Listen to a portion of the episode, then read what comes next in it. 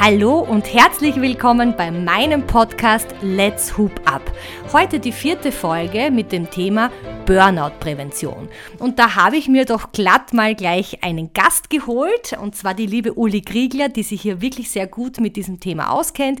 Die liebe Uli ist ähm, seit 14, 15 Jahren in der Selbstständigkeit, eben im Bereich Lebens- und Sozialberatung und die Mutter einer Teenager-Tochter. Alles weitere interessiert jetzt mich auch natürlich. Vielleicht mag sich die Uli ein bisschen selber noch vorstellen. Uli, erzähl mal ein bisschen was von dir. Also vielen Dank, dass ich da sein darf, Marina. Danke, dass du mich gefragt hast, also vor allem, dass ich dein erster Gast sein darf. Ähm, ich habe ursprünglich in der Wirtschaft begonnen. Ich bin aus der Betriebswirtschaft und habe jahrelang in einer Bank gearbeitet und anschließend nochmal jahrelang als ähm, Immobilienmaklerin für Geschäftsflächenvermietung. Habe dann irgendwann gespürt, dass mein Herzenswunsch hochkommt. Ich würde gerne Psychotherapie machen und mit Menschen arbeiten, mit äh, Menschen, die bedürftig sind, die begleitet werden möchten. Und habe dann eine ganz liebe Freundin und Psychotherapeutin getroffen, habe das erzählt bei einer Sitzung und dann hat sie gesagt, warum machst du nicht die Ausbildung zur Lebenssozialberaterin? Also eine Psychotherapieausbildung ist ja sehr, sehr langwierig und wieder mit einem Studium verbunden. Und ich wusste damals gar nicht, was das sein soll. Ich dachte, aha, habe ich noch nie gehört, was ist das? Sagt sie, im Grunde arbeiten die Lebenssozialberater genau mit dem gleichen Klientel oder den gleichen Patienten. Der Unterschied ist, dass wir auch mit psychisch kranken Menschen arbeiten dürfen und das machen die Lebenssozialberater nicht. Das heißt, arbeiten präventiv. Das hat mich sehr, sehr angesprochen ja, dann habe ich mir ein passendes Institut in Wien gesucht und kann heute nur sagen, es hätte mir nichts Besseres passieren können. Sehr, sehr spannend. Vielen, vielen Dank. Äh, jetzt brennt mir gleich mal die Frage zwischen den Fingernägeln und zwar, du hast jetzt nicht Psychologie studiert. Bereust du das irgendwie ein Stück weit? Ja, gut, dass du das fragst. Das habe ich schon oft gehört, diese Frage. Ich kenne ja sehr viele Psychotherapeuten und ich kenne auch mich und meine Art zu arbeiten und ich bin auch ein sehr ungeduldiger Mensch. Und ich bin drauf gekommen, dass Psychotherapie, also kranken Menschen aus ihrer psychischen Krankheit wieder herauszuhelfen, sehr, sehr langwierig sein kann und man braucht unendlich viel Geduld. Und das haben die Psychotherapeuten auch. Und da bin ich eigentlich diejenige, die sagt, ich habe auch viel Geduld mit meinen Klienten, aber es geht nicht über Jahre. Und es ist auch nicht das Gefühl, das ich auch schon kennengelernt habe, wie in ein schwarzes Loch hineinzuarbeiten und es kommt nichts zurück. Diese Menschen teilweise sehr bedürftig sind. Von dem her habe ich mein Klientel gefunden, wo ich sage, da bin ich ganz genau richtig und da gehöre ich hin und das mache ich mit ganz viel Leidenschaft und mit sehr viel Freude. Das kann ich nur bestätigen, denn ich verfolge das ja schon viele Jahre und denke, du bist da nicht nur gut aufgehoben, du bist da prädestiniert dafür. ähm, jetzt kommen wir gleich zum heutigen Thema und zwar Burnout-Prävention und generell mal zum Thema Burnout. Was sind da deine Zugänge? Wie, ja, wie erklärst du ein Burnout für jemanden, der sagt, ja, es ist so ein Modebegriff. Im Prinzip jeder sagt gleich, ach, ich bin kurz vorm Burnout. Was ist wirklich ein Burnout und wo fängt es an und wie ja, wie kommt man da wieder raus? Ja, du hast ganz richtig das Wort Modebegriff genannt. Das ist eine riesige Diskussion gewesen noch vor einigen Jahren. Äh, gibt es diese Krankheit überhaupt? Äh, wo unterscheidet sie sich zu anderen? Wo sind die Abgrenzungen? Und tatsächlich ist es so, vielleicht hat es damit begonnen, dass ich in der eigenen also Praxis bzw. Freundeskreis, also insofern, also im eigenen Freundeskreis äh, das Erlebnis hatte, ganz ein nahestehender, enger Freund von uns, ist unbemerkt von uns allen in ein Burnout hineingeschlittert. Es hat sich dann am Ende, bevor es dann fast schon zu spät war, dann schon auch für uns klar gezeigt. Er ist aggressiv geworden, obwohl er eigentlich ein sehr ruhiger, ausgeglichener Mensch ist ungeduldig, nervös geworden, er hat sich wahnsinnig überfordert gefühlt, er hat wahnsinnig viel gearbeitet und dann kam ein körperlicher Zusammenbruch. Und das war etwas, da haben wir wirklich alle Angst gekriegt, weil er war damals ca. 35, er hat stark abgenommen, er ist im Spital gelandet, er ist wirklich körperlich, seelisch verfallen und hat fast ein Jahr gebraucht, um aus diesem Zustand wieder rauszukommen. Und da wusste ich, das ist etwas ganz Neues. Also das kenne ich nicht. Das hat auch nichts mit einer Depression zu tun. Natürlich sind Burnout gefährdete oder auch im Burnout befindliche Menschen depressiv oder können sie als depressiv sein, aber es ist trotzdem so, dass das Burnout sich noch durch ganz andere Dinge charakterisiert. Und es ist keine Modeerscheinung und es ist jetzt nichts, weil man gesagt hat, das ist die Managerkrankheit und das gehört jetzt zum guten Ton schon fast dazu. Also wenn man es selbst gesehen hat, wie das aussieht, wenn Leute, die ihnen nahestehen, in so einem Burnout-Zustand sind, das wünscht man wirklich niemandem. Das ist wirklich dringend zu verhindern. Deshalb arbeite ich auch sehr gerne präventiv mit solchen Leuten, wo ich schon das Gefühl habe, das könnte in die Richtung gehen, weil der Weg da wieder raus ist sehr lang und schwierig.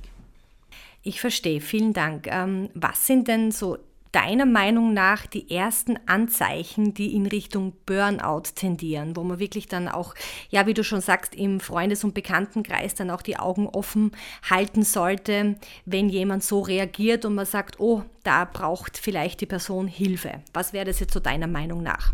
Ich fürchte, dass die ersten Anzeichen die man im Freundeskreis oder im Bekanntenkreis spürt oder sieht, fast schon dort sind, wo es zu spät ist weil da beginnen diese Menschen mit einem Rückzug aus der Gesellschaft. Da fällt es einem vielleicht auf. Vorher vielleicht auch ein bisschen diese Nervosität oder Aggression, aber man hat mal gute, mal schlechte Phasen. Also aus daraus abzuleiten ist, glaube ich, nicht möglich.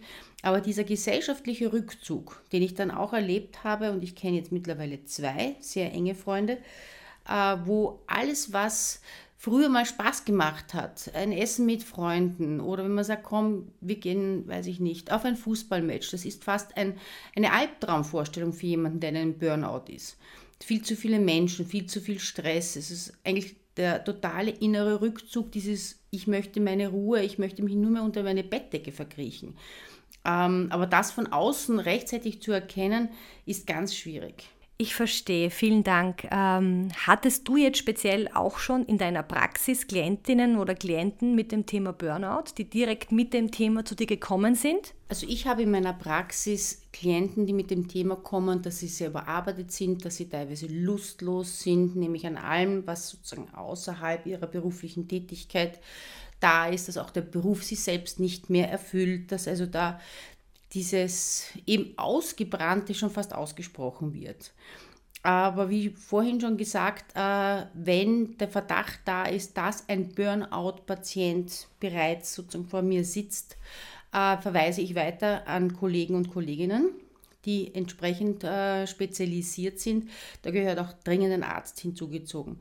Wenn es sich in so eine Art Vorstadium handelt, wo man merkt, okay, also es ist viel zu viel Zeit am Arbeitsplatz, viel zu viel Gedanken rund um die Arbeit, es ist, kommt kaum mehr irgendwo eine Freizeitaktivität, irgendetwas, was neue Energiebringer sind, da versuche ich natürlich dann schon mit dem Klienten entsprechend zu reden, zu sagen, okay, woher beziehen Sie denn eigentlich Ihre Energie momentan?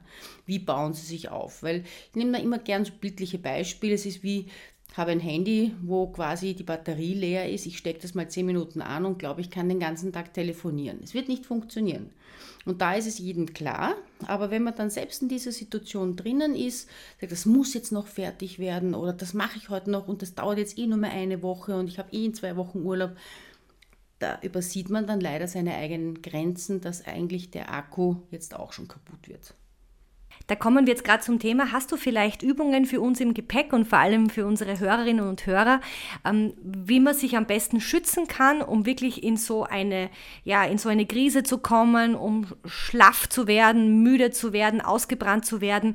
Wie können wir jeden Tag vorbeugen? Gibt es da etwas, wo du sagst, ganz einfache Übungen, die jeder, die man gut umsetzen kann, damit Burnout für uns eigentlich gar kein Thema wird? Ähm, ich sage, etwas, was wir alle jeden Tag die ganze Zeit tun und auf das wir immer wieder achten dürfen, ist unsere Atmung. Jeder atmet und muss natürlich atmen, aber wir atmen meistens falsch. Wir atmen sehr, sehr flach. Und die richtige Bauchatmung oder richtige Atmung, eben die Bauchatmung, tief einatmen und auch lange und tief ausatmen. Und das fährt das gesamte System sofort einmal in einen ruhigeren Zustand. Das kann jetzt bei Angst sein, das kann jetzt bei ähm, Aufregung, also immer dann, wenn ich merke, ich ärgere mich, Aggression hochkommt, also all diese Zustände, die nicht so wünschenswert oder aus der Kontrolle geraten, kann ich eigentlich sofort mit, äh, mit Atmung wieder in den Griff bekommen. Man kann das selber probieren, egal in welcher Situation, sich einfach mal zurücknehmen und man hat diese Zeit immer, egal wo man ist, wenn man sich kurz zurückzieht und jetzt atme ich mal zwei Minuten tief, besinne mich auf mich selbst und zentriere mich. Das ist ganz wichtig, dieses Zentrieren. Ja, und das macht die Atmung und das ist, steht uns jederzeit zur Verfügung. Und die zweite Übung, die ist vielleicht lustig, aber sie wirkt auf jeden Fall, ist Schütteln. Wir sollten wieder mal, so wie die Kinder früher, einfach uns hinstellen und einfach durchschütteln oder die Hände, die Arme baumeln lassen und so um den Körper herumdrehen. Und ich als Hundebesitzer weiß zum Beispiel, dass wenn mein Hund eine irgendetwas erledigt hat, wie die Autofahrt ist vorbei oder wir müssen jetzt, das Essen ist vorbei oder der Spaziergang beginnt oder was immer begonnen oder beendet wird, beginnt beendet mit einem Schütteln. Also sie schütteln sich wieder zurück in ihre Mitte und beenden damit etwas und beginnen etwas Neues. Einfach mal ausprobieren. Es ist total lustig, ungewohnt lustig und hilfreich. Das stimmt, weil ich kenne das auch von unserem Hund. Der schüttelt sich auch immer sehr gerne. Ich habe das von der Warte noch gar nicht betrachtet. Ich, also ich kenne es eigentlich nur aus einem anderen Zusammenhang und zwar die Schüttelmeditation, die kenne ich. Und einige von, ja, von euch draußen wahrscheinlich, die Hupia Body gut verfolgen, wissen ja auch, dass wir immer wieder die Schüttelmeditation auch einbauen mit dem Hula-Hoop-Reifen. Also hier kann man auch toll kombinieren und man tut auch noch seiner Gesundheit was Gutes, indem man dann einfach noch den Hula-Hoop Hubreifen schwingt. Ich kenne die Übung mit dem Atem, äh, wenn man mitdenkt in Zahlen und wenn man einatmet, zählt man bis zwei, wenn man ausatmet bis sechs zum Beispiel. Das kenne ich ganz gut und das wende ich die letzten Monate wirklich vermehrt an, wenn ich, wenn ich merke, ich bin außer der Mitte, also außer mir sozusagen, dann setze ich mich kurz hin, zähle eins, zwei beim Einatmen und sechs beim Ausatmen. Denn es ist ja so meistens, die Atmung ist das eine, aber wir atmen einfach viel zu wenig aus. Wir atmen viel zu viel ein. Denk dran, wenn du Stress hast, dann bleibt dir ja auch die Sprache weg. Ja? Warum? Weil du viel zu viel Luft einatmest, aber die gehört auch raus. Die Luft muss auch mal raus, dass Neues rein darf. Ne? Super, vielen Dank. So, Uli, so wie ich dich kenne, weiß ich, hast du sicherlich noch irgendwas im Betto. Äh, du hast dich bestimmt vorbereitet, was du vielleicht unseren Hörern noch mitgeben möchtest, damit sie ja äh, gut durch stressige Zeiten kommen. Ich bin gespannt. Also ja, ich denke mal, du hast bestimmt noch was im Betto. Was ich gerne bildlich mitgeben möchte, ist eine Vorstellung, dass man sagt, okay, was möchte ich eigentlich in meinem Leben erreichen? Wo ist mein Ziel? Und wenn ich mir jetzt ein knappes, kurzes Ziel stecke, ja, dann überleg, überlegen einfach wie ein Kurzstreckenlauf. Bei einem Kurzstreckenlauf kann ich wirklich volle Power auf mein Ziel zurennen und ich kann alles geben. Aber es dauert eben nur ein paar hundert Meter oder eben im anderen Fall vielleicht ein paar Wochen. Wenn ich allerdings einen Marathon laufen möchte, dann habe ich mich ganz anders auf diese Übung vorzubereiten. Und dann muss ich meine Energie genau einteilen und dass jeder Sportler, wenn man mit Sportlern und vor allem Spitzensportler sind da natürlich sehr gewandt in solchen Sachen, wenn man mit denen spricht, dann wissen die sehr genau, wie sich ihre Energien einzuteilen haben. Und es würde ein Marathonläufer nie im Leben auf die Idee kommen, mit dem Tempo eines Kurzstreckenläufers anzufangen, weil er weiß, er wird die Strecke niemals schaffen. Mit diesem Bild ja, habe ich ein langfristiges Ziel, möchte ich etwas in einem Jahr erreichen oder möchte ich etwas vielleicht in einem Monat erreichen, kann man sich schon sehr gut vom Tempo her zurücknehmen oder beziehungsweise voll losstarten, aber dann braucht es eben diese Pause, weil sonst kommt es zu diesem Zusammenbruch, den wir ja bitte alle dringend vermeiden möchten. Vielen Dank, äh, dieses Bild hilft mir sehr. Denn ich glaube, ich habe viele Jahre ganz viele Kurzstrecken, äh, ja, Kurzstreckenläufe absolviert. Jetzt nicht nur physisch, denn ich bin wirklich gern Kurzstrecken gelaufen und habe das auch äh, ja, im Wettbewerb gemacht. Aber das hilft mir wirklich sehr, denn gerade was so Themen betrifft, wenn du äh, dich selbstständig machst oder deine Berufung lebst, ist es, glaube ich, wirklich wichtig, eher diesen Marathon zu sehen als diese Kurzstrecke. Wenn du jetzt natürlich jetzt ein Projekt hast, klar ist ein Kurzstreckenlauf, aber ja, der Marathon, also dieser Gedanke, vielen, vielen Dank, hilft mir sehr. Denn wer auch meinen Podcast verfolgt, hat vielleicht auch die letzte Folge gehört. Da ging es eben gerade darum, dass auch ich letztes Jahr schon auch ein bisschen ein Loch hatte aufgrund der vielen Arbeit, ja, bedingt durch den Hula-Hoop-Aufschwung in der Corona-Zeit. Und da bin ich sehr, sehr dankbar, wenn ich dann Hilfe habe und und auch gute Tools an der Hand habe, um mich da selber wieder ja, zu stärken, rauszukommen und neue Perspektiven zu bekommen. Also es war auch für mich wahnsinnig wichtig und ich kann nur sagen, Atmen ist wirklich das A und das O. Wir atmen einfach viel zu viel ein. Es ist genug Luft in uns, viel mehr muss raus. Liebe Uli, ähm, eine Frage noch. Wo geht es denn bei dir hin? Wo ist denn deine Reise, deine nächste oder was sind die nächsten Pläne bei dir? Bei mir, die nächste Reise geht dorthin, dass ich äh, die Praxis vergrößern werde, dass ich ver vermehrt wieder mit Familienaufstellungen arbeiten möchte. Das ist ein Steckenpferd von mir, das auch schon seit vielen Jahren mich begleitet und diese Arbeit liebe ich ganz besonders.